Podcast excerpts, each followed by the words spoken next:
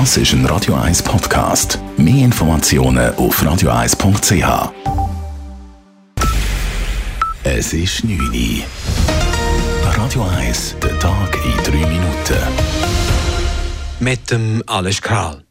Auch Schweden will Mitglied der NATO werden. Ministerpräsidentin Andersson sagte in Stockholm, sie werde den Beitritt beim Militärbündnis beantragen. Das schwedische Parlament hat diesen Schritt mit großer Mehrheit gut geheißen.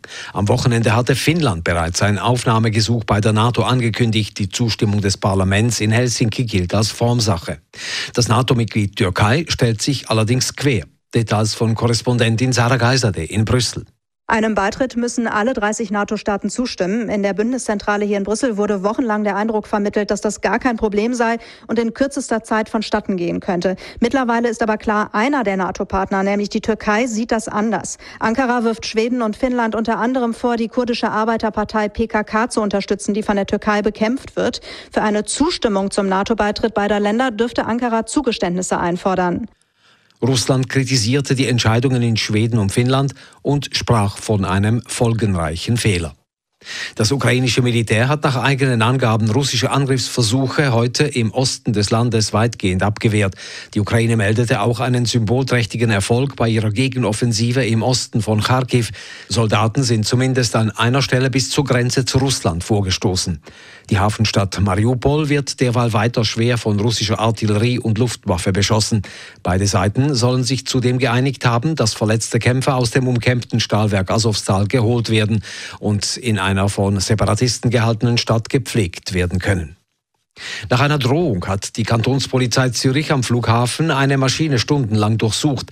Die Drohung betraf einen Flug von Helvetic Airways, wie Marc Besson von der Kantonspolizei sagt. Bei der Kantonspolizei Zürich ist heute Morgen kurz vor Mittag eine Meldung über eine Drohung eingegangen, das gegen den Flug, der von Warschau nach Zürich gekommen ist. Maschine ist aber ohne Zwischenfall auf der Piste 14 am Flughafen Zürich gelandet und Passagier und Crew haben den Flüger auf dem ordentlichen Weg, also überstegen verlassen. Spezialisten haben die Maschine daraufhin untersucht. Sie haben allerdings nichts Verdächtiges entdeckt, wie Besson weiter sagte. Nach einigen Stunden gaben sie Entwarnung und die Passagiere konnten weiterreisen. Die Drohung kam offenbar noch während des Flugs. Wer sie übermittelte, wird nun untersucht. Der Bund will die vor Jahrzehnten in der Schweiz illegal adoptierten Kinder aus Sri Lanka bei der Suche nach ihrer Herkunft unterstützen. Dazu stellen Bund und Kantone bis 2024 maximal 250.000 Franken pro Jahr zur Verfügung. Das Geld geht an den Verein Back to the Roots, der den heute erwachsenen Personen aus Sri Lanka bei der Herkunftssuche hilft. Zwischen den 1970er und den 1990er Jahren wurden hunderte Babys aus Sri Lanka illegal von Schweizer Paaren adoptiert. Eric Clapton kann morgen nicht im Zürcher Hallenstadion auftreten. Das Konzert muss verschoben werden, da Clapton nach seinem letzten Auftritt in London positiv auf das Coronavirus getestet wurde. Wie die Veranstalter mitteilten, ist der 77-jährige Clapton bereits auf dem Weg der Besserung und will die Tournee in wenigen Tagen in Italien wieder aufnehmen. Der Auftritt in Zürich soll noch dieses Jahr nachgeholt werden. Die Suche nach einem neuen Datum läuft. Alle Tickets behalten ihre Gültigkeit. Radio 1 Wetter. In der Nacht ist es teils bewölkt und örtlich noch ein bisschen Regen möglich. Morgen am Dienstag zuerst noch Restwolken, später Übergang zu recht sonnigem Wetter. Temperatur am Morgen um 14 bis 16 Grad, am Nachmittag bis 26 Grad. Das war der Tag in 3 Minuten.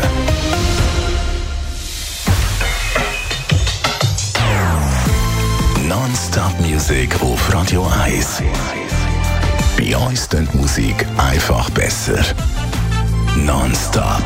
Radio 1.